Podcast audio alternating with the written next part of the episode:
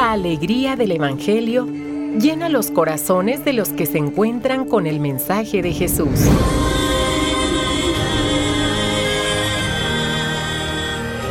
El Evangelio de hoy. El Evangelio de hoy.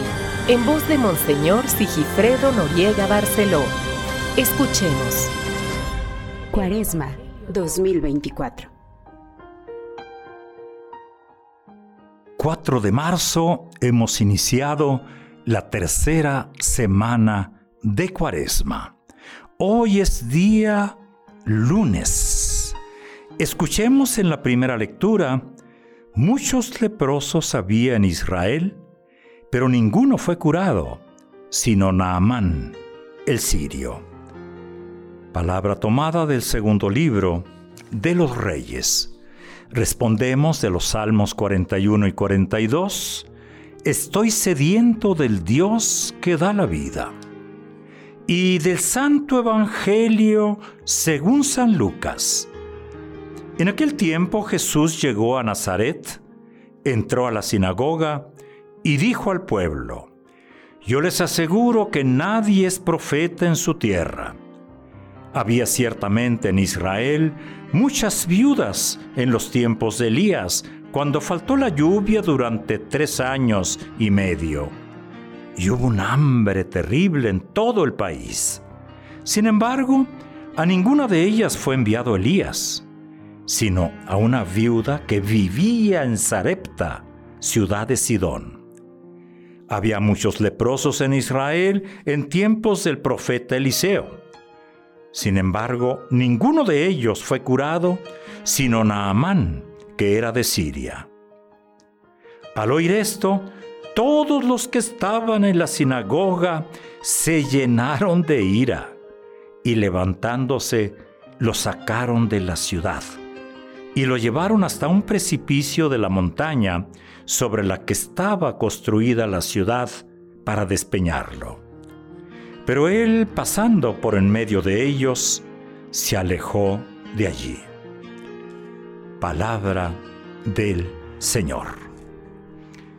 Tiempo de cuaresma, tiempo fuerte. Eh, imagínense dos mil años, cuánta experiencia en este caminar, aunque como está organizada hoy la cuaresma es mucho más reciente. Pero sin embargo ha habido mucha creatividad. ¿Cómo aprovechar todo este tiempo? ¿Cómo llenarlo de, de vida, de la vida de Dios?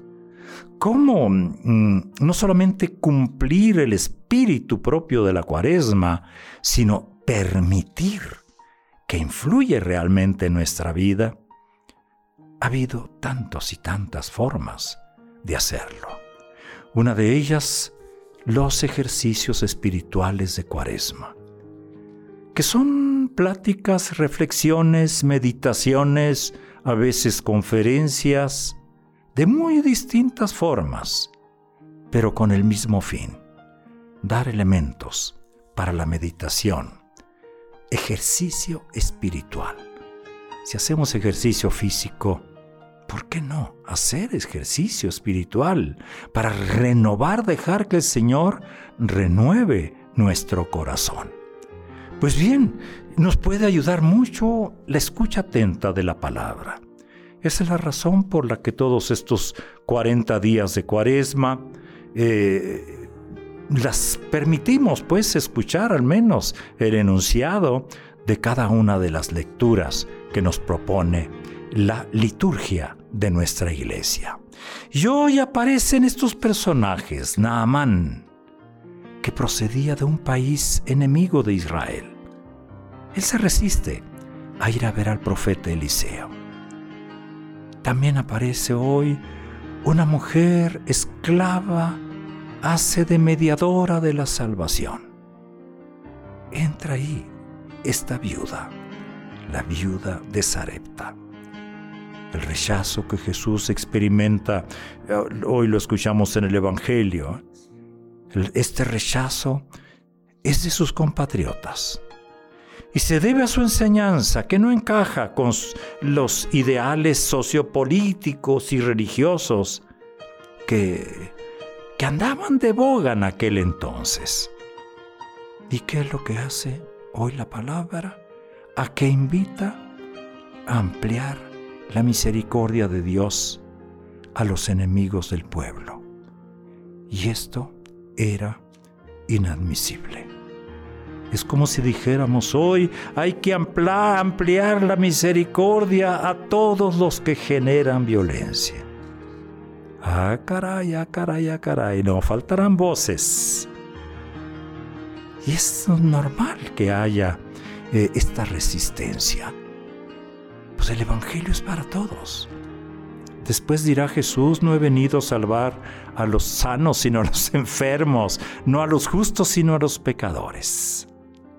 Hoy pues los prejuicios de una u otra manera se mantienen.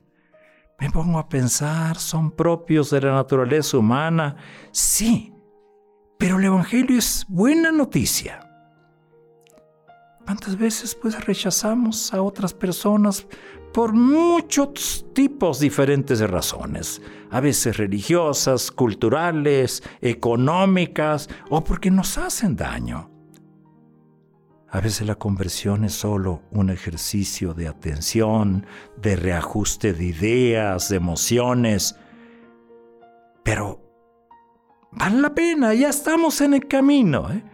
En este reajuste pueden, nos pueden ayudar, nos pueden servir de ejemplo los más sencillos, como aquella esclava que orientó a Naaman, aquella viuda, aquella viuda de Sarepta que orientó al profeta Elías.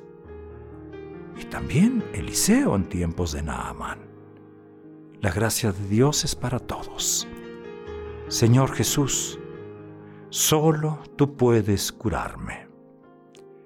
No te pido signos maravillosos y desconcertantes. Te, te, suplico un corazón que te escuche. Un corazón humilde que se deje modelar por la fuerza de tu espíritu. Dame un corazón sencillo, capaz de contemplarte en el rostro y en el testimonio de mis hermanos más sencillos. Y como hemos venido haciendo los últimos, las últimas dos semanas y fracción, termino con estas palabras del mensaje del Papa Francisco para esta cuaresma. La dimensión contemplativa de la vida, que la cuaresma nos hará redescubrir, movilizará nuevas energías. Delante de la presencia de Dios, nos convertimos en hermanas y hermanos. Percibimos a los demás con nueva intensidad. En lugar de amenazas y enemigos, encontramos compañeras y compañeros de viaje. Este es el sueño de Dios, la tierra prometida hacia la que marchamos cuando salimos de la esclavitud. Hasta aquí las palabras del Papa. Les deseo un gran lunes, una gran semana que pudiera adelantarme y decir una semana donde la mujer aparece en primera fila. Qué bueno que hay estas oportunidades de reflexión para valorar y valorarnos como personas con igual dignidad. Te deseo también una gran semana.